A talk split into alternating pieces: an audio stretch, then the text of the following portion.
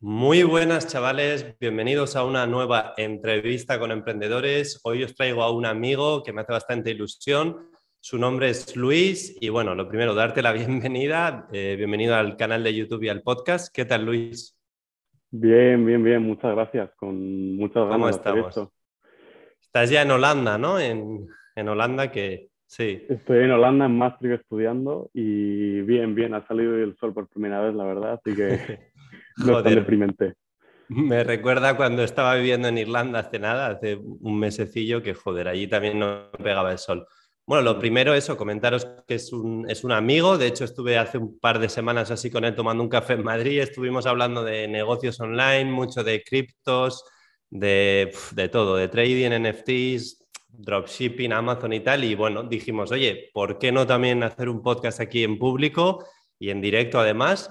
Así que como siempre, ya sabéis, voy a hacerle preguntas de a lo que se dedica él, de negocios online, de criptos, que está muy metido también él. Y nada, vamos a ir directamente con las preguntas, ¿vale? Voy con la primera, Luis. ¿Cómo te definirías un poco? Eh, ¿Quién eres? ¿Quién es Luis Tabatabay? Que por cierto, el apellido es jodido de pronunciar. ¿Quién es Luis Tabatabay? Pues, pues tengo 19 años y estoy estudiando en la universidad y me consideraría mm. igual como un pequeño emprendedor. Siempre me ha molado tener proyectos de lado, no tener que depender de nadie económicamente y en algún momento pues alcanzar un poco esa libertad financiera. Empecé, empecé en los negocios, la verdad que pues hará tres años, con cuatro, con 15, 16 años. Mm. Y pues nada, mi padre siempre me decía, pues típica charla de siempre intentar emprender él, de no dependas de nadie, intenta buscarte la vida tú. Y pues nada, empezó buscando en internet cómo hacer dinero online y, me imagino que como la mayoría de la gente. Y me topé al principio con el dropshipping. Y con el dropshipping, ese modelo de negocio, claro, y todo esto sin ningún dinero, pero aprendiendo, estuve durante un año aprendiendo mucho, no haciendo mucho dinero. Y fui escalándolo poco a poco, hasta justo hasta hace cuando empezó la cuarentena. Y luego me fui cambiando poco a poco más hacia el negocio de las criptos pero sí.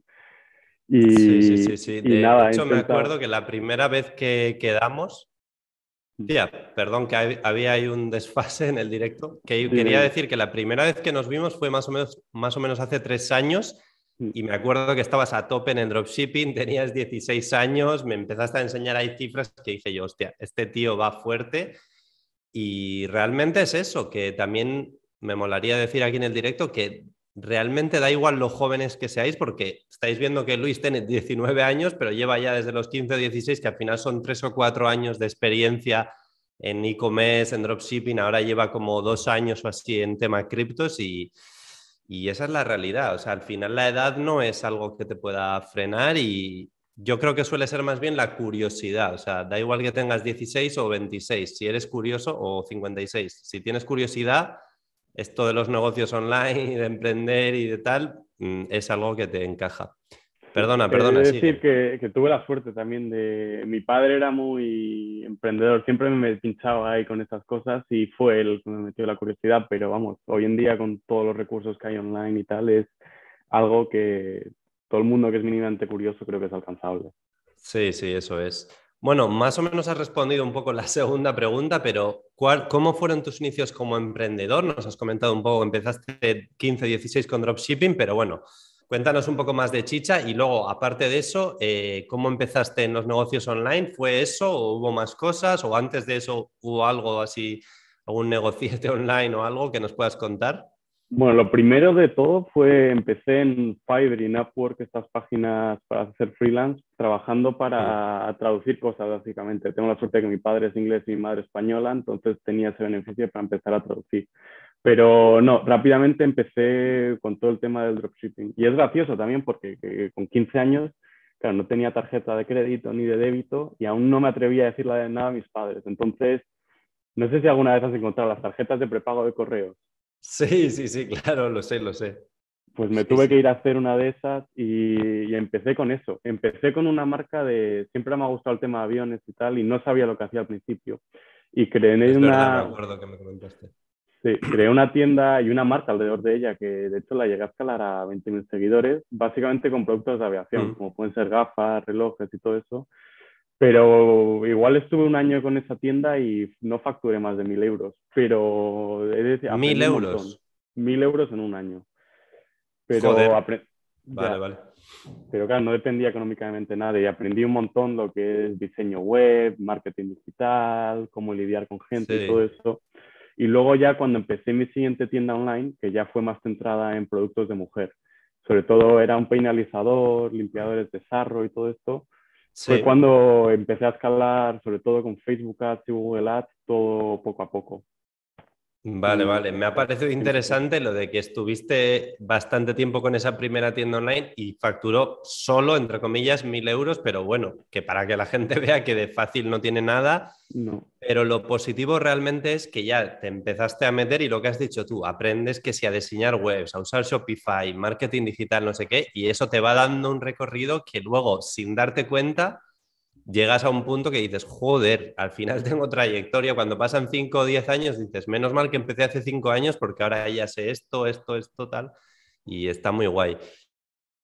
Y vale, o sea, lo que has dicho, empezaste en Upwork, ¿eh? eso es interesante, en Fiverr y tal, ¿no? Haciendo, haciendo trabajos y tal, que, o sea, básicamente freelancer, ¿no? Freelancer, básicamente era cómo hacer dinero online de alguna sí, habilidades, ¿no? Con habilidades y traducir, la verdad que era algo positivo. Empecé haciéndolo gratis porque al principio sin tener ninguna experiencia en editación estas reviews y luego no hice mucho, igual hice cinco o seis trabajos, pero ese fue el primer dinero mío que he ganado. Claro, es el primer contacto que yo siempre digo, el primer contacto con el he ganado 10 dólares online o 10 euros online. A mí también me pasó que ya lo, mis seguidores seguramente lo sepan, de la primera venta que hice en eBay hace unos 8 años o así, eh, cuando tenía 19 o 20 más o menos, de hostia, me han pagado 5 euros en PayPal, he ganado 1,50 euro después del envío de no sé qué de tal.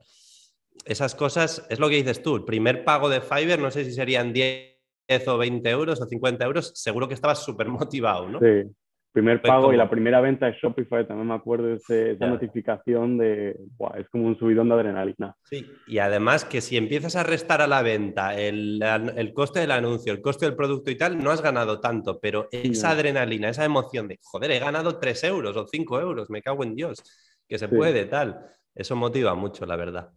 Vale, Luis, vamos con la tercera pregunta. Hemos hablado un poquito ahí de tus inicios, dropshipping y tal. Vamos ahora a la chicha, que es lo que yo creo que realmente te apasiona. De hecho, en la, en la quedada que hicimos física, bueno, quedada, en la reunión que estuvimos ahí tomando un café físicamente en Madrid, el 80% del tiempo estuvimos hablando de criptos. Así que pregunta tres, ¿cómo descubriste el mundo de Bitcoin y de las criptos? Es decir, a los 15 o 16 empiezas con dropshipping, e-commerce, no sé qué, varias cosas. ¿Cuándo descubriste el tema de las criptos? Pues sabía lo que era Bitcoin desde hace, pues desde el 2016, 17, porque también mi padre me hablaba de ello. Pero al principio de cuarentena, en marzo, abril del 2020, todo esto del dropshipping que hice se me fue de las manos, por así decirlo. Facturé alrededor de 100.000 euros como en dos meses. Y claro, ten en cuenta que era menor de edad, entonces si pasaba cualquier cosa le pasaba a mi, a mi madre. Tenías 17, ¿no? En esa época. Y luego mi padre era el que me ayudaba con el tema banco y todo esto, porque claro, no me podía abrir un banco y lo manejaba él. Y mi padre murió poco antes de ello, entonces sin tener una base que me ayudase a, pues, a, manejar el dinero más o menos y todo el tema de impuestos y tal, no me veía capaz de seguir. Así que me vi, pues eso, en abril de 2020 con dinero en el banco que había hecho dropshipping y no sabía qué hacer lo siguiente. Así que, como mi padre me había dado de Bitcoin. Eso que has contado, lo has contado muy rápido. El fallecimiento de tu padre, por cierto, mm. mucho ánimo y chapo cómo lo estás llevando y todo. Pero es lo que dices, esa, ese acontecimiento te, te, descuadra, es que es normal y, mucho más eh, a nivel emocional también. Eh, los negocios, tío, si te ocurre algo así, es, es lo que dices. Aparte que tu, padre, como dijiste, era tu apoyo a nivel de probablemente negocios, persona más madura como tu mentor y tal. Y la verdad que eso sí, sí, es, muy duro lo que has comentado, pero, pero es eso. Pero para adelante, sí. no, no, ¿Qué más? ¿Qué más? Claro, claro, hay que tirar para adelante, eso es, tío. Pues a mí me parece, la verdad, que yo ya te lo dije en persona, que lo estás llevando muy bien y, joder, mm. mucho ánimo y, a seguir para adelante. Sí. Y sí, ¿qué, más? ¿Qué más? Por ejemplo, o sea, descubriste eso a primeros de, a inicios de la pandemia, ¿no? Es decir, ahí empezaste como a decir, vale, me meto ya bastante más a saco, ¿no? Porque, vale, tú conocías Bitcoin de 2016, 17, lo que sea, pero realmente empezar a meter muchas horas todos los días, todas las semanas, fue en 2020, ¿no? A inicios. Además, justo como en marzo de 2020 hubo el flash crash, la caída del COVID y tal, tuve muy buena suerte de decir en el tiempo en el que me metí. Entonces, claro, en dos meses vi que subió muy rápido el precio y todo esto. Entonces ya eso me empezó a enganchar mm. más, a meterme ya no solo por el precio y poder hacer dinero, sino centrarme más en la tecnología de qué puede hacer Bitcoin, cuáles son las utilidades y todo esto. Y desde entonces la verdad que es lo único a lo que le dedico mi tiempo. Y Joder, sí, sí, sí. Ya me comentaste que estás súper focus en eso, tío. En plan, todas las horas del día destinadas al tema ese. Vale, mm, esta pregunta, la cuatro, yo creo que mola y además seguramente te vas a alargar en explicándolo. ¿Por qué crees que es interesante para cualquier persona eh, da igual la edad, ya sea que tengas 18 años, 30, 40, meterse un poquito en el mundo de las criptos, aprender de ello, ya sea para inversión, para NFTs, para tal. O sea, ¿por qué es interesante eh, aprender de ese mundo y meterse más allá de ganar dinero? O sea, ¿qué más cosas hay? Pues, bueno, con lo que he dicho antes, yo creo que todo el mundo que se mete en las criptos se mete por el enganche de poder hacer dinero fácil. Pero yo creo que es una vez que entiendes más la tecnología que hay detrás de ello y todo lo que puedes hacer, que es lo que realmente fascina, todo lo que es el blockchain y Bitcoin.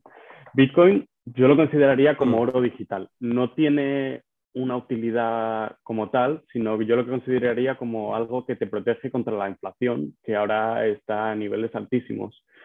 Eh, tiene algunos beneficios. Por ejemplo, El Salvador acaba de adoptar Bitcoin como moneda de curso, o sea, moneda nacional, como el euro en España. Hmm. Y, esto permite, por ejemplo, mucha gente del Salvador que se va fuera a trabajar y tiene que enviar remensas, dinero de vuelta a casa.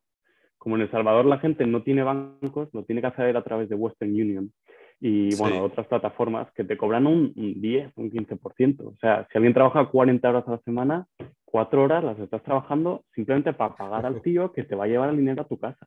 Es una locura, ¿eh? Sí, sí. No, no, desconocía ese tema de que te cobraban un 10-15%, pero es un puto robo. O sea, un 15% es que envías 100 dólares y llegan 85, ¿o Sí. Envías 100 dólares y eso, llegan 85. Entonces, eso es algo que simplemente con Bitcoin, que no tiene ninguna utilidad, puedes eliminar, porque los costes de transacción con el Lightning Network son mucho más baratos y además es instantáneo. De hecho, en El Salvador, creo que no sé si tienen 11 millones de gente viviendo ahí, creo que 3 mm. o 4 millones tenían bancos y ahora hay más gente con cuentas, carteras de Bitcoin que bancos. Sí, o sea, que eso es... Este es Esto es verdad que es un argumento que se utiliza mucho de el tema de toda la gente que no tiene bancos una cuenta bancaria, porque claro, a nosotros en Madrid, en España o en Europa o en Estados Unidos nos parece muy normal el tener una cuenta bancaria, una cuenta en PayPal, no sé qué, una tarjeta, es lo que dices tú, en, Sudamérica o Centroamérica, África, ciertas partes de Asia, o sea, que hay mucha gente que no tiene una cuenta bancaria, tío. O sea, entonces el tema de tener una wallet es algo mucho más fácil, por así decirlo, siempre y cuando tengas un móvil y acceso a Internet también, que no todo el mundo tiene, pero sí que más gente tiene un móvil eh, y con acceso a Internet que cuenta bancaria, por ejemplo, por muy raro que parezca.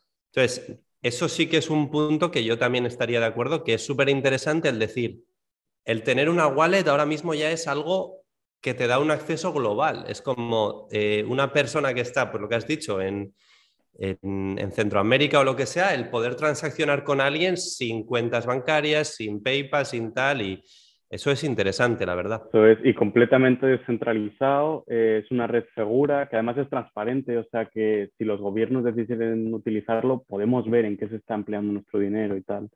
Y mm. es seguro, descentralizado, nadie puede entrar, nadie te puede congelar tus eh, fondos del banco, nadie puede meterse.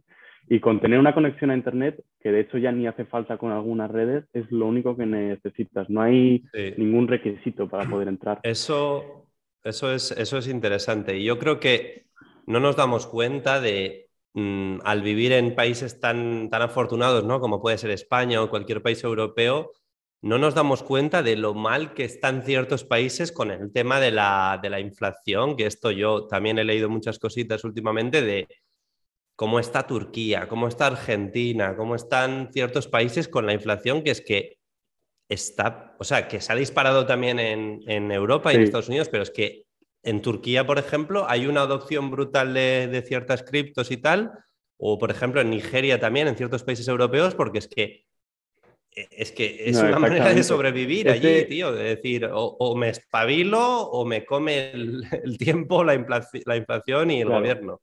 Este es otro argumento aparte, pero claro, eh, estamos viendo en Estados Unidos, ya fuera de Turquía y Nigeria, en Estados Unidos la inflación en diciembre ha salido que es un 7%. Que eso es, si no te suben los sueldos, tu poder adquisitivo, el dinero que tienes en el banco, eh, es un 7% menos cada año. Entonces, lo bueno de Bitcoin, aparte de todo lo que hemos dicho ya, es que solo hay 21 millones de Bitcoin. Nunca va a haber más, nunca van a existir más. Es decir, es algo que no es inflacionario. Entonces, hmm. eh, lo único que puede pasar es que suba el valor si hay cada vez más demanda. Entonces lo veo como, por así decirlo, el refugio superior, porque el oro, eh, aparte que está controlado por muy poca gente, el oro se sigue cada año encontrando más. ¿Y, qué pasa si un meteorito viene y está lleno de oro? ¿Qué puede pasar? No es algo que esté, y además no es superior en el hecho de que si quieres transferir oro de un país a otro, necesitas un avión, necesitas transportarlo, necesitas maquinaria, mientras que Bitcoin, tengo un USB aquí, de hecho, el Ledger, no sé si sabéis lo que es. El Ledger Nano, ¿no? Sí. Que bueno, para, para los que no sepan y están escuchando un poco el podcast, ¿qué coño es eso? Porque yo lo entiendo, pero ¿cómo definirías eso al final? Pues hemos dicho que es una, es una cartera eh, donde puedes guardar tus fondos. Entonces hay carteras online que las puedes guardar pues, en cualquier buscador y hay carteras online, eh, offline. Tengo, esto mm. es un ledger. Entonces, básicamente lo conectas al ordenador, lo mueves ahí tus fondos y son completamente tuyos. Nadie puede interferir en ellos. Sí, para que la gente se sitúe un poco, hay diferentes tipos de wallets o carteras frías eh, o calientes, ¿vale? Hot wallets que serían pues online, ¿no? Como puede ser, yo que sé, Coinbase Wallet o Exodus o Trust Wallet o tal, que al final es una wallet que la tienes en el móvil y tal online o caliente. Y luego están las eh, wallets frías que acaba de enseñar el Luna. Las más famosas creo que son Ledger y. ¿Cómo se llama la otra marca? Sí, Trezor y, y, bueno, al final es una especie de pendrive, pero que realmente también es una wallet. Lo que pasa que es, está fuera de, de lo que es el, fuera del online. Hmm. Pero sí, pero vamos, resumiendo, sobre todo para la gente que está viendo, yo diría que obviamente es, un, es algo que tiene más, más riesgo incluido, hay mucha más volatilidad en Bitcoin, pero claro, con más volatilidad viene un retorno más alto. Desde que ha empezado Bitcoin ha retornado de media un 140% al año, que no hay nada que haya Anual, sido en los últimos 10 años. Sí. Te iba, te iba a hacer una pregunta un poquito en plan para meter caña, porque he estado esta mañana mirándome un poquito justo un vídeo que es lo contrario, es decir, que estaban en contra del Bitcoin, no sé qué, que no servía para nada. Y has empezado un poquito el podcast, el vídeo, diciendo que, que supuestamente te protege contra la inflación y demás, pero eh, lo que decían en este podcast, que bueno, yo no estoy ni en un lado ni en otro, ¿eh? simplemente yo soy una persona curiosa que me gusta aprender. Mm. Y eh, una pregunta que te haría, por ejemplo, claro, estamos diciendo que protege de la inflación, pero por ejemplo en estos últimos dos, tres meses, desde los venimos de una caída bastante tocha de noviembre, creo, no, me acuerdo qué día, en noviembre a mediados estaba en 69.000 y ahora está en 34.000 y pico, 33.000. Es decir, ha perdido un 50% de su valor cuando la inflación sigue subiendo, como has dicho en Estados Unidos y tal. Entonces, ¿cómo argumentarías que sigue protegiendo de la inflación visto esa, vista esa caída? Porque que ser un poquito también hablar de todo. Es, eso es verdad, es, un asset que es mucho más volátil que lo que puede ser el mercado tradicional y todo esto. Pero claro, lo que pasa es que esto es una versión muy a corto plazo y cualquier mm. gente que se mete a Bitcoin pensando en un plazo menor de cuatro años encuentra con momentos de mucha volatilidad que puede bajar un 80%. Pero no mm. existe ningún periodo en la historia de Bitcoin que en cuatro años nadie haya perdido. Eso es, sí. Eso es el dato que quería resaltar. Eso es. O sea, em, la volatilidad es brutal porque ya estáis viendo, o sea, pensar que un activo te va a proteger de la inflación cuando baja de 70.000 casi a 35.000, pues te puede dar la sensación, hostia, es una locura, que yo incluso lo pienso de, hostia, proteger de la inflación, a ver, a ver, pero luego es lo que está comentando Luis. Si haces zoom out y dices, a ver, ¿qué ha pasado en los últimos 5, o 10 años? Tal, ahí es como que eh, entra mucho en juego la frase que has dicho tú de si has holdeado cuatro años o más, creo que nadie ha perdido pasta, se supone, en Bitcoin. Pero claro, cuatro años para la población media, yo creo que, somos muy impacientes, me incluyo yo. Es, cuatro años es como 25 años para mucha gente, es un montón de tiempo y es... Yo hay una, hay, una estrategia que es lo que a, mi familia, a mi madre, a mi padrastro, a mi hermana, es lo que siempre les digo, porque por mucho que haya mucha gente, mucho gurú que te dice qué puede pasar mañana, objetivamente nadie lo sabe. ¿Qué va a pasar mañana o dentro de un mes o incluso dentro de seis meses? Entonces, eh, creo que la estrategia superior sería ir comprando, tener compras recurrentes cada semana, cada mes, sin importar el precio, durante X tiempo. Entonces, si baja, aprovechas esos momentos en los que está bajo y compras, y si sube, pues irás comprando. Pero tu precio medio va a estar siempre en una especie de línea recta. Entonces, si vas comprando, lo guardas en tu cartera digital y te olvidas, obviamente con dinero que no necesites para pagar tu alquiler del mes siguiente. Eh, sí, sí. Esto que, estás diciendo es súper importante. O sea, lo primero, no pensar que vas a ganar dinero rápido, pensar a medio o largo plazo, es decir, a cuatro años o más, ¿no? Me imagino. cuatro años yo diría que es lo mínimo, pero vamos, Claro, porque si piensas que en 6-12 meses tengo que tener ya no sé qué rentabilidad, pues, pues igual no, porque te pilla la bajada del 50-75%. O sea, yo creo que es un poco como en todo, ¿no? Se podría. Yo tampoco soy ningún experto ni nada, pero se podría comparar un poquito con lo que es la inversión en, en acciones o en fondos de inversión de tienes que ser paciente, invertir un dinero que no necesites, todos estos consejos que son buenísimos, yo creo que aplican también a, a, las criptos y a Bitcoin, porque puede subir mucho en seis meses, pero igual en seis meses no hace nada y te quedas en el mismo punto que estás o un 20% por debajo. Por lo tanto, ir a corto plazo pues es arriesgado y probablemente no es lo más acertado para la población normal. Eso es. De hecho, lo, lo, veo con mis amigos. Tengo amigos que se interesaron en Bitcoin hace un año y siguen siendo persistentes intentándolo y han entendido lo que es la tecnología y por qué es útil y siguen comprando. Y luego la mayoría de la gente, sobre todo yo diría gente de mi edad, que ve que hay monedas que doblan, tripan en un día, que obviamente puede pasar y, y cuando encuentras una de esas es muy interesante, pero no es algo que yo creo que es sostenible a largo plazo. Entonces, hay gente que cuando no ve esos retornos en poco, se enfadan, no asumen la utilidad de esto y simplemente dejan el mercado.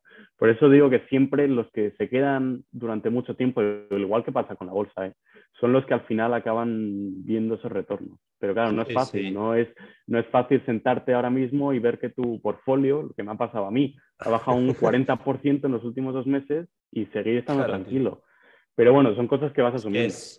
Es lo que yo creo que yo también llevo ya dos o tres añitos un poco documentándome, formándome y tal, y es que es un tema que es muy psicológico de tienes que controlar los miedos, lo que dices tú, en dos o tres meses me ha bajado un 40% mi, mi portfolio. Claro. Que da igual que sea un 40% de mucho o de poco dinero. Si, o sea, si eres una persona que te pone nervioso eso, lo vas a llevar mal, igual vendes por miedo, tal. O sea, eh, yo he cometido un montón de errores en esta industria y bueno, o sea, sigo, sigo cometiendo, pero es lo que veo, que es muy difícil que, que el 100% de las personas lo hagan bien, porque al final depende de, tus emociones, del mercado, de a largo plazo, de no sé qué. Entonces, hay muchas cosas que cuando empiezas te las, te las chupas, por así decirlo, te, te, metes la hostia. Y, exacto. Pero hay otras cosas que, ah, esto es hablando del precio y todo lo que tiene que ver con el dinero, pero y hemos hablado de Bitcoin, pero una vez tocas otras tecnologías, hay algo que se llama los contratos inteligentes, que es básicamente cuando escribes algo en código, por ponerlo simple, y se ejecuta pase lo que pase. Entonces, estas cosas, yo creo que hay muchas industrias que van a cambiar completamente. Eh, se me ocurre, por ejemplo, el tema podcast o esto que estamos haciendo nosotros. Los creadores, por ejemplo, si tenéis que subir contenido a YouTube o a Spotify, eh, no os queda todo el dinero que podéis ganar. Y muchas veces no es tan transparente. Sin embargo, si creamos una plataforma descentralizada con contratos inteligentes, con Ethereum, pues hay una forma ahí de probar cuánto dinero has generado tú con tus anuncios, cuánto dinero te corresponde a ti y no hay un intermediario de por medio, simplemente hay un código escrito, hay un contrato que te dice a ti cuánto, cuánto puedes ganar. Lo mismo pasa con, ¿con qué se me puede ocurrir? Pues con las aseguradoras, por ejemplo. Hmm. Si tenemos un código escrito, además hay un ejemplo muy bueno, que es con, hay una moneda que es Chainlink, que lo que hace es meter información del mundo real en la blockchain. Entonces, por ejemplo, un agricultor. Hay un hmm. código escrito que si hace más de, yo qué sé, 40 grados durante 5 días seguidos, se le indemniza al agricultor con X dinero. Entonces es algo que es un código escrito, sabes lo que va a pasar, no hay intermediarios o no hay un perito que pueda venir y no cumpla con lo requerido y, es mucho más, aparte que eliminas todos los fees de por medio, es mucho más fiable, porque es algo que está escrito y nadie lo puede cambiar. ¿O qué más se me mm. ocurre de utilidad? Tengo muchos amigos, por ejemplo, que se tiran el día entero jugando a juegos de a videojuegos, al móvil y tal. Y ahora está muy de moda con los NFTs y todo esto, lo que es el play to earn, es decir, que ganas dinero mientras juegas. Entonces ahora tiene una forma de ganar dinero mientras juegan y de... Que antes no tenían. Claro, y es, están invirtiendo un cierto tiempo, aunque sea un juego, eh, los creadores del juego ganan dinero, pues mm. ahora ellos también pueden ganar parte de dinero. O no sé si es ahora Play Browser, por ejemplo. En resumen, o sea, para que la gente un poco se esté, o sea, para que se vaya empapando, lo que estás diciendo es que hay un montón de industrias o modelos de negocio que van a surgir y están surgiendo ya a día de hoy en torno a lo que es el blockchain, las criptos y tal, que no tienen ni por qué estar relacionados con Bitcoin, que eso ya es pues trabajo de cada uno, poco a poco ir investigando. Y lo que has dicho, tío, que hace no sé cuántos años pues no se podía estar jugando a un videojuego y generando algo de dinero, lo que sea, que ahora se puede. O lo que has dicho, ¿no? De quitar un intermediario, quizás venga una nueva red social en la que un nuevo YouTube en el que no te pagan un 40 o 50% de lo que ganas y el otro 50% se lo queda YouTube, sino que te pagan un 95, un 99 o lo que sea. Eso Incluso algo que la, podría ocurrir. Que la gente común que puede entender igual. para pedir una hipoteca, el banco, aparte que es un periodo muy largo, tiene que meterse en todas tus finanzas, te tiene que aprobar, te tiene no sé qué. Con ciertas plataformas en cripto, que, bueno, Celsius es una, por ejemplo, puedes pedir préstamos en segundos, eh, añadiendo algo de colateral. Y, tío, no dependes de ningún intermediario, no dependes de nadie que mire tus finanzas. Si tienes el colateral para pedir ese préstamo, te lo dan y te lo dan inmediatamente y puedes realmente hacer lo que quieres. Si quieres empezar tu negocio, comprar una casa. Y, y aparte que el interés que pagas no es tan brutal como el que puedes pagar con un banco. Entonces... Sí, estamos aquí ya, te estás metiendo en cosas súper técnicas, pero para la gente, si lo queréis pues, investigar o lo que sea, Celsius, Nexo creo que también es una BlockFi y tal, al final lo que has dicho tú, que es una manera nueva pues, de pedir un préstamo que hace cinco años o diez años pues no estaba esa opción. Y es lo que está diciendo Luis, permite como, es como que dinamiza mucho el mundo de pues de los préstamos en este caso, de, joder, que puedo pedir un préstamo poniendo un poco de colateral de mis criptos o tal. Son nuevas cosas que van surgiendo, que es que son un montón de cosas que están surgiendo y por eso está diciendo Luis que es interesante por lo menos echarle un ojo y mirarlo. Eh, no te tienes por qué dedicar a ello o ser un apasionado como lo eres tú, por ejemplo, pero eh, sí que es recomendable por lo menos echarle un ojo y igual hasta te gusta o ves alguna oportunidad de negocio o lo que sea. Eso yo también estaría de acuerdo. O sea, aprender no está de más nunca. No, y yo diría a la gente que está escuchando que aunque haya solo un 5%, un 10% de posibilidades de que todo este mundo de criptos y blockchain tenga éxito, creo que hay más riesgo en no tener nada metido en este mundo que en tener aunque sea un 5% de todo el dinero que tienes y que haya una posibilidad de que realmente esto sí, sí, sí sobrepase todo. Sí, sí, sí, eso es. Al final, probar cosas, obviamente, con todo lo que ha dicho Luis, de no meter dinero que necesitas el mes que viene, de tal, no arriesgar, no sé qué, pero, pero está claro. Vale, vamos con la pregunta 5, ¿vale? Mm. Hemos hablado un montón, yo creo que has dicho un montón de cosas técnicas del mundo cripto, pero igual. dicho esto, vamos un poco a tierra. ¿Qué recomendarías a una persona que quiere empezar a, pues, a ver, qué es Celsius o cómo me abro una wallet? ¿Qué coño es el Ledger Nano que ha enseñado Luis? ¿Cómo me empiezo a formar en las criptos? O sea, ¿qué voy? ¿A una web? ¿Empiezo a leer? ¿Me compro un libro? ¿Veo canales de YouTube? ¿Qué coño hago? para empezar a, formarme y a entender un poquito todas las opciones de este mundo? Porque es que... Pues ya, yo, yo es verdad que igual soy un poco fanático, pero realmente para, si crees en la tecnología, que te puedes informar en, en YouTube, pero si crees que realmente es algo que puede batir la inflación y seguir creciendo, es muy mm. sencillo. No tienes que entender cómo funciona el blockchain y todo esto. Simplemente el método que yo diría para meterse, sobre todo poco a poco y no arriesgarlo todo, es número uno, abrirte una cuenta en Binance, que es como el método de intercambio para comprar Bitcoin. Sí, el exchange más grande del mundo. Exchange, para los que no entendáis, sitio donde compras las criptos, ya sea Bitcoin, Ethereum, todas.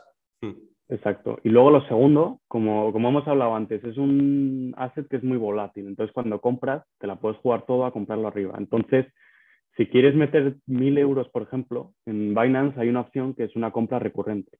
Es decir, que tú puedes poner en Coinbase también está la opción, sí. Sí. Y, y, nada, pones que cada mes o cada semana inviertas automáticamente 100 euros sin preocuparte del precio. Entonces, eso es.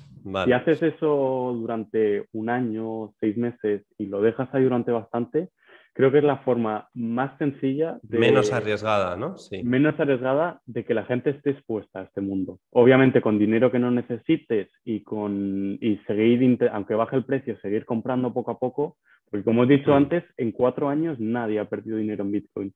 Y yo creo que va a seguir siendo así. Esperemos, esperemos, sí, sí.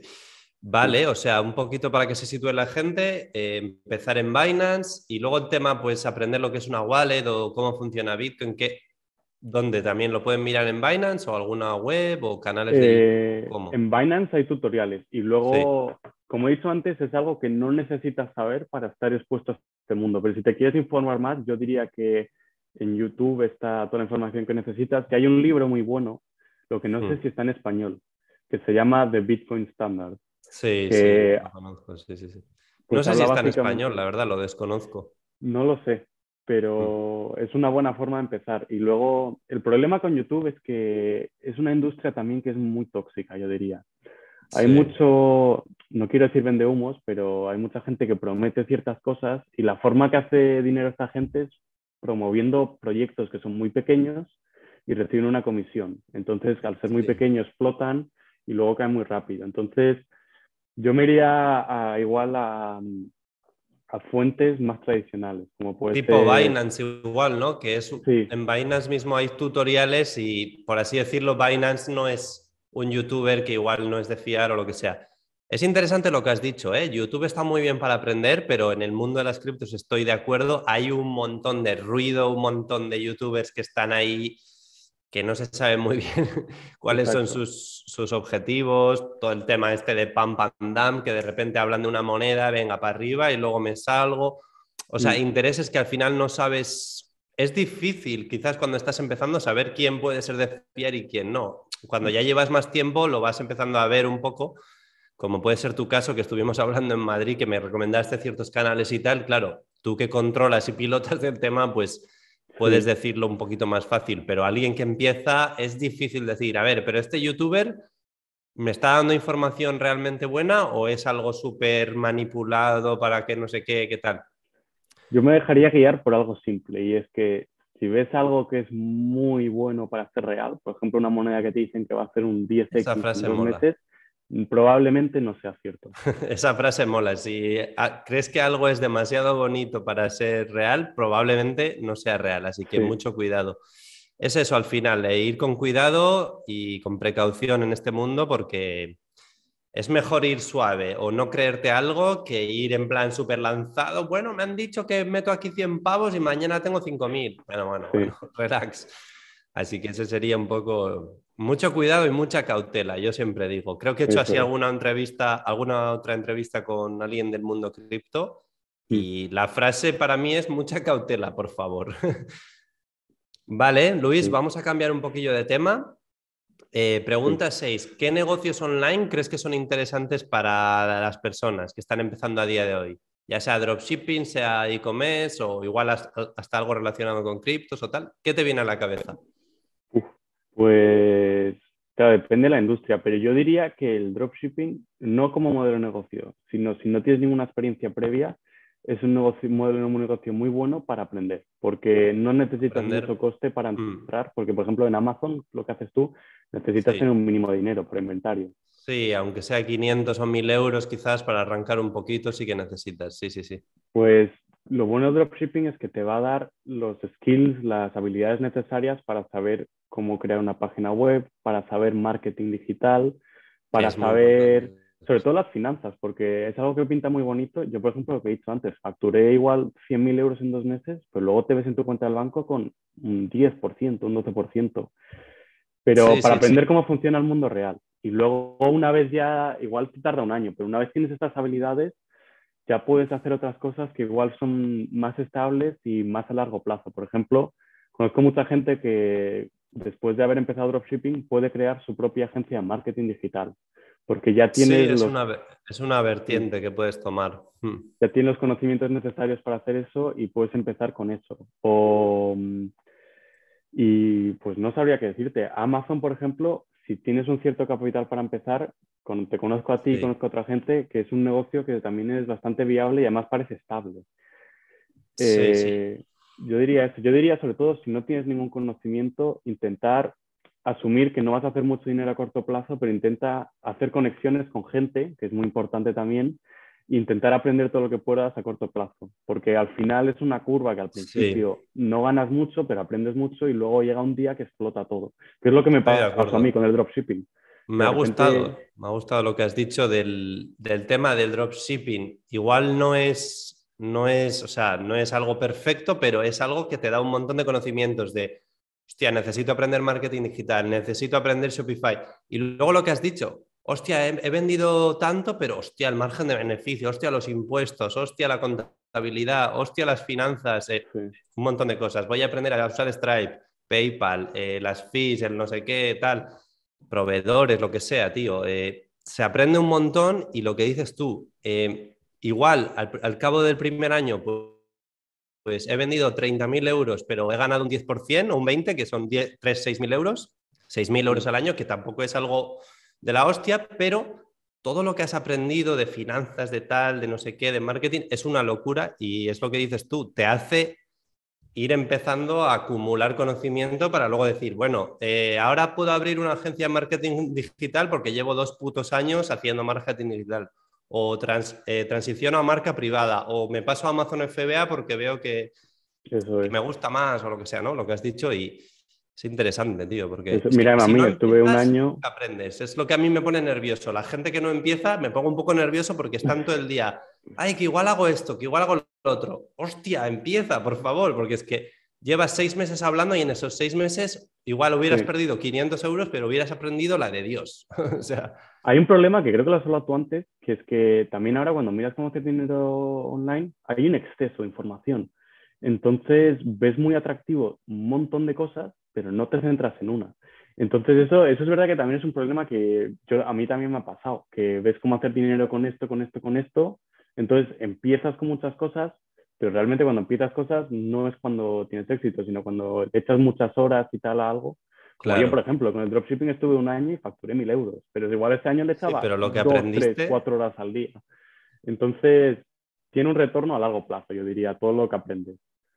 Sí, sí, por cierto, aprovecho para saludar a todos los que habéis entrado al chat y habéis comentado. Muy buenas, Félix, Helio Pereira. Voy a, voy a comentar si quieres alguna preguntilla que han hecho, algún comentario. Sí. Em, han preguntado un poco cómo empezar a vender en España, lo voy a obviar porque es una entrevista que te estaba haciendo a ti. Luego dice Edgar, buenos días, yo tengo un tiempo en cripto, es una montaña rusa de emociones, estoy en DeFi, pero con esta bajada he estado a punto de que me liquidan un préstamo ya que mi colateral ha bajado un montón. Es lo que hemos dicho, tío, es súper volátil y lo que ha dicho Luis, hay que ir con cautela y, ir poco a poco, no, no ir muy cortoplacista porque si no te puedes meter el ostión. Y luego dice también, hay una DeFi que presta USDT a un 1% anual, es una pasada, yo creo que veremos futuro sin la hegemonía de los bancos. Y luego ha hecho un último comentario. Perdón, dime, dime. Respondiendo a eso, es otro tema que, que me parece muy interesante porque, bueno, en términos simples, en criptomonedas hay unas ciertas criptomonedas que se llaman stablecoins que emulan el precio del euro o del dólar. Es decir, no son volátiles, siempre va a valer un euro o un dólar. Lo que pasa es que con estas monedas lo que puedes hacer es prestarlas, o sea, lo mismo que haces con el banco, que ellos cogen tu dinero y lo prestan para hipotecas, pues en este caso eres tú el que lo prestas y puedes ganar el interés. Entonces, con esos euros que no son volátiles, puedes ganar un 6, un 7, un 10%. He llegado a ver intereses de hasta el 19% solo por prestar estas monedas. Es dinero pasivo que, que me parece una forma muy interesante. Otro tema que, todo el mundo que quiera investigar, lo que ha dicho Luis, que anima a la gente a investigar, pues mira, este es otro tema, el tema de las stablecoins, USDT, USDC y demás. Bueno, podéis investigar por vuestra cuenta en Google, en tal, y es otro tema que es interesante, el tema de los, de los yields, eh, bueno, los porcentajes, eh, APIs y tal, que se dice en inglés, que podéis ganar anualmente y tal. Si os interesa, le podéis echar un ojo también a eso. Y luego, por último, también ha hecho otro comentario que dice, una de mis metas es consolidar mi tienda en Amazon y un porcentaje de las ganancias invertirlo en cripto. He visto con curiosidad que muchos emprendedores del e-commerce están en cripto. Eso es verdad. Eso es un tema que, bueno, mucho ánimo con la tienda de Amazon y, demás. Eh, si necesitas cualquier cosa, no me puedes preguntar. Y luego es verdad que muchos emprendedores, da igual que sea que tengan una agencia de marketing o una marca en Shopify eh, de, yo qué sé, de e-commerce o que vendan en Amazon FBA, muchos, muchos emprendedores están súper interesados en el tema de cripto, yo el primero, y, es algo llamativo que al final, em, da igual en el sector que estés, al final es una manera de diversificar o poner dinero a invertir o aprender de otra, de otra industria que crees que está pegando o va a pegar incluso más en el futuro. yo creo que Así, al final estamos viendo esta adopción de, pues he dicho antes, El Salvador lo ha adaptado como moneda de curso. Elon Musk en su portfolio de Tesla tiene Bitcoin. Eh, y hay un montón de gente, sí, no voy a decir nombres, o sea, en plan Michael Saylor que tiene una compañía que vale 10 billones, tiene casi todo su portfolio. Y yo creo que mucha gente que no ha salido aún tiene un poco de Bitcoin en su portfolio, pero por lo que he dicho antes, porque yo creo que ahora hemos llegado a un punto en el que hay más riesgo no teniendo nada que teniendo aunque sea un 5, un 10% de exposición a esto. Rey Dalio, por ejemplo, que es muy famoso, tal, ha dicho que un 5, un 10% de tu portfolio debería estar alocado a, no entrando a detalles, pero simplemente Bitcoin o Ethereum.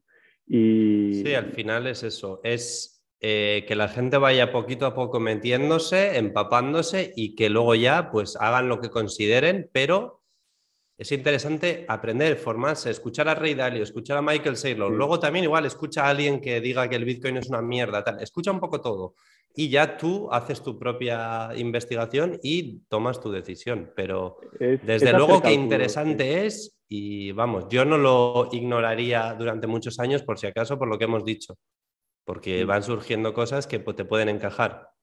E-, es hacer cálculos. Hay 21 millones de Bitcoin y cada vez se está metiendo más gente. Necesitas tener como no va a haber más, intenta acumular ahora todo lo que puedas para que en un futuro puedas estar por encima de la media, por así decirlo. Diría ese es el objetivo. Sí, sí, sí. Vale, voy a, voy a ir con la siguiente pregunta. ¿Qué opinas de tener una marca personal en redes sociales? Porque hemos hablado muchas veces que, bueno, tú mismo sabes que es interesante tenerla para, para mm. hacer negocio, para hacer conexiones, pero ¿Qué, comentarías un poquito a la audiencia que está escuchando ahora el podcast y el vídeo?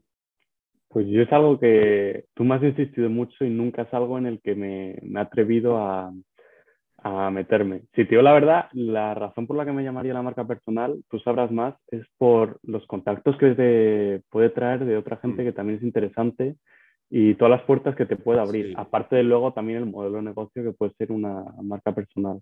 Pero es algo que me molaría empezar a investigar dentro de poco sobre todo para eso, para poder abrirte puertas, conocer a gente interesante y, sí. y eso es lo que me molaría de una marca personal. Pero me parece que es algo interesante y que aunque yo no lo tenga ahora que quiero empezar, que la gente es algo que debería mirar. Pero tú sabrás más de esto que yo, efectivamente. Sí, no, no, yo es lo que te iba a decir. En, cada uno tiene su visión. Tú, por ejemplo, te parece muy interesante para hacer eh, conexiones y contactos y no te puedo negar eso, o sea, te tengo que dar la razón. Y yo ya sabes que muchas veces te he animado y, oye, es lo que hay, tío. Es, es algo que para mí, lo que has dicho tú, las conexiones que puedes hacer son brutales. Y luego que también es como un poco lo que has dicho de que haciendo dropshipping aprendes de negocios, pues haciendo marca personal aprendes de a comunicar en cámara, a editar vídeos, a, yo qué sé, es que al final cuando te preparas un vídeo, tienes que aprender de ese tema, volver a reaprender. Eh, luego, ¿cómo lo explico para alguien que no lo entiende? Eh, yo qué sé, eh, capacidad de comunicación, luego venta también, si estás vendiendo algo en tu marca personal, ventas, marketing, tal, es que se aprende un montón y, te viene de puta madre, o sea, y entonces es un poco como el montar un negocio online o vender en Amazon, pues aprendes habilidades que son útiles más allá de que las puedas monetizar o que puedas hacer conexiones, que eso también es súper interesante. Así que yo te animaría, de hecho voy a dejar su perfil de, Instagram por aquí también para que le echéis un ojo y si te creas un canal de YouTube, lo pongo por aquí debajo también, por si acaso. Genial. Vale. Eh, vale, vamos con la última pregunta, Luis. Eh, octava y última pregunta. ¿Cuál ha sido tu mayor desafío al emprender negocios? Ya sea el tema del dropshipping, ahora el mundo de las criptos. ¿Cuál ha sido o cuáles han sido tus mayores desafíos de decir, Buah, esto me costó un montón al principio o me sigue costando o tal? Eh, yo diría que lo más difícil que pasó fue, fue eso, fue en marzo, abril de 2020, que además me pasó factura o muchos agobios y mucho tal, se me juntaron muchas cosas. La primera mm. fue el COVID en China empezó antes, empezó como en enero, febrero. Entonces, con todo el tema del dropshipping, eh, lo estaba escalando mucho, estaba consiguiendo muchas ventas, pero claro, se retrasaban todo, los paquetes tardaban dos meses en llegar y el tema de customer service me costó mucho el, el levantarme todos los días, recibir quejas y todo esto me pasó factura, que luego lo acabé delegando. Y luego en ese mismo tema me vi obligado a cerrarlo porque, pues eso, era menor de edad y por el tema impuestos y todo legal no podía continuar haciéndolo. Entonces eso me, me generó muchos dolores de cabeza. Es decir, que mm. fue el momento que peor lo pasé, pero que bueno. Es interesante, ¿eh? para que para que la gente lo, escuche es muy interesante esto. Cualquier persona que esté empezando le dio mucho, mucho respeto el tema de las devoluciones, tiempos de entrega y tal, y el tema fiscal. Es algo que pasa mucho, sobre todo además en el caso de Luis tenía 17 años, es algo que te pilla, que te pone nervioso el tema de la fiscalidad, porque tampoco puedes hacerlo todo perfecto porque no tienes 18 todavía, tienes que estar siempre ahí con una persona mayor de edad, etcétera. Y bueno, las devoluciones en dropshipping, tiempos de entrega, quejas y tal, otro tema que también eh, le costó y fue un desafío. La verdad que es interesante para cualquier persona que quiera empezar que se prepare para esos dos temas. En e-commerce las devoluciones, por ejemplo, y la fiscalidad en cualquier negocio online es algo que te puede poner nervioso si no sabes cómo gestionarlo, cómo controlarlo y tal, es algo que también echa para atrás. Algo que, aprendí de eso fue que es muy importante aprender a delegar también. Por ejemplo, todo el hmm. customer service lo hacía yo y era mucho tiempo del día que es, algo que tienes que hacer porque te tienes que encargar de eso, pero no te ayuda a traer más dinero, a escalar tu negocio. Entonces tienes que centrarte, lo veo también con cripto, en las cosas que realmente te van a ayudar a crecer y todo lo que pueda ser delegable que te cueste menos pagar a alguien por hacerlo que el potencial beneficio que puedas hacer tú es algo que creo que es muy importante hacer. Y es difícil también porque... Es difícil porque hay veces que no tienes dinero para delegarlo. O sea, porque dices, delegar el tema fiscal igual son 100 o 200 euros al mes, que aparte no lo delegas al 100% porque tienes que mandarle los papeles a tus gestores y tú las cuentas y tal. Pero claro, hay gente que no se puede permitir. Por eso es lo que dices, es difícil de... Quiero delegar, por ejemplo, el, tema fiscal, pero es que el negocio no está generando ni 500 euros al mes. Entonces, ¿Cómo me voy a dejar 100, que es un 20%, en algo tal? Siempre da miedo delegar también, ¿eh? eso es verdad. Sí, y sobre todo también pequeñas tareas. A mí lo que me costó también fue, es algo que había creado yo y yo solo, entonces cuando alguien más se mete, era esa necesidad de estar encima siempre y luego tal. Pero bueno, es algo que, otra vez, pensando a largo plazo, siempre es beneficioso. Sí, sí, sí, sí, totalmente, tío. Pues bueno, yo creo que vamos a dejar aquí el podcast. Podríamos estar hablando aquí otra, otra hora o así. Llevamos como 50 minutos, creo, casi una hora. Eh, nada, los que os estáis viendo el podcast todavía en directo, dejaos un like antes de iros. Espero que os esté gustando. A ti, Luis, pues muchas gracias por venir aquí. Igual hasta hacemos algún otro vídeo lo que sea. Espero que hayas estado a gusto. Mucho, me ha gustado mucho, me he pasado bien. Está guay y bueno, lo que siempre te digo, animarte con la marca personal y nada, mm. a los que habéis escuchado el podcast, gracias por, por estar aquí, dejaos un like, suscribíos al canal todavía si no lo estáis, en Spotify lo mismo, os podéis suscribir al podcast y nada, gracias por escucharlo, nos vemos.